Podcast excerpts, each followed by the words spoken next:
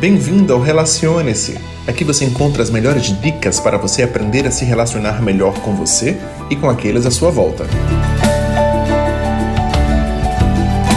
Eu sou o psicólogo e coach Vitor Luiz e estaremos juntos a partir de agora. Oi, gente, tudo bem? Hoje eu quero falar sobre autocuidado. Será que você tem cultivado isso? Quantas e quantas vezes a gente faz tudo por todo mundo e não consegue fazer por nós?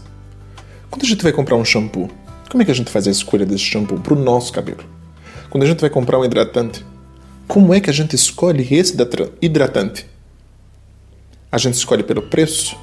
A gente escolhe pela marca? A gente escolhe pelo quê? Precisamos compreender que a gente precisa se cuidar muito bem. A gente trabalha o dia inteiro, a gente trabalha a semana inteira, o mês inteiro, o ano inteiro. E quando é que a gente para para fazer uma massagem? Quando é que a gente para para viver uma experiência diferente em um restaurante bacana? Quando é que a gente para para viver algo que é muito importante para a gente e que talvez a gente não terá a oportunidade de viver depois? Quem foi que disse que a gente vai acordar amanhã? Será que a gente pratica atividade física? Será que a gente se importa com os alimentos que a gente nutre o nosso corpo? Como será que a gente trata o nosso rosto? E os nossos pés? Como é que estão? Quantas e quantas vezes eu não consigo parar para cuidar de mim porque eu estou muito ocupado com o problema dos outros. Entenda que o seu trabalho muitas vezes é no intuito de resolver o problema dos outros, mas não tem ninguém para resolver o seu. Então a gente precisa praticar o autocuidado diariamente. Porque se a gente não se amar, quem vai amar a gente? Se a gente não se cuidar, quem o fará? Então, para para compreender que essa é uma missão nossa.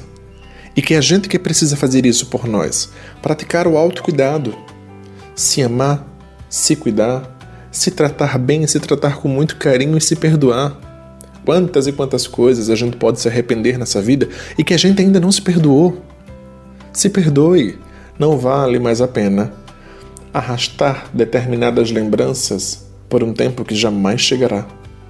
O autocuidado também passa por isso, da gente se perdoar pelos nossos erros e se perdoar pelas nossas escolhas não assertivas.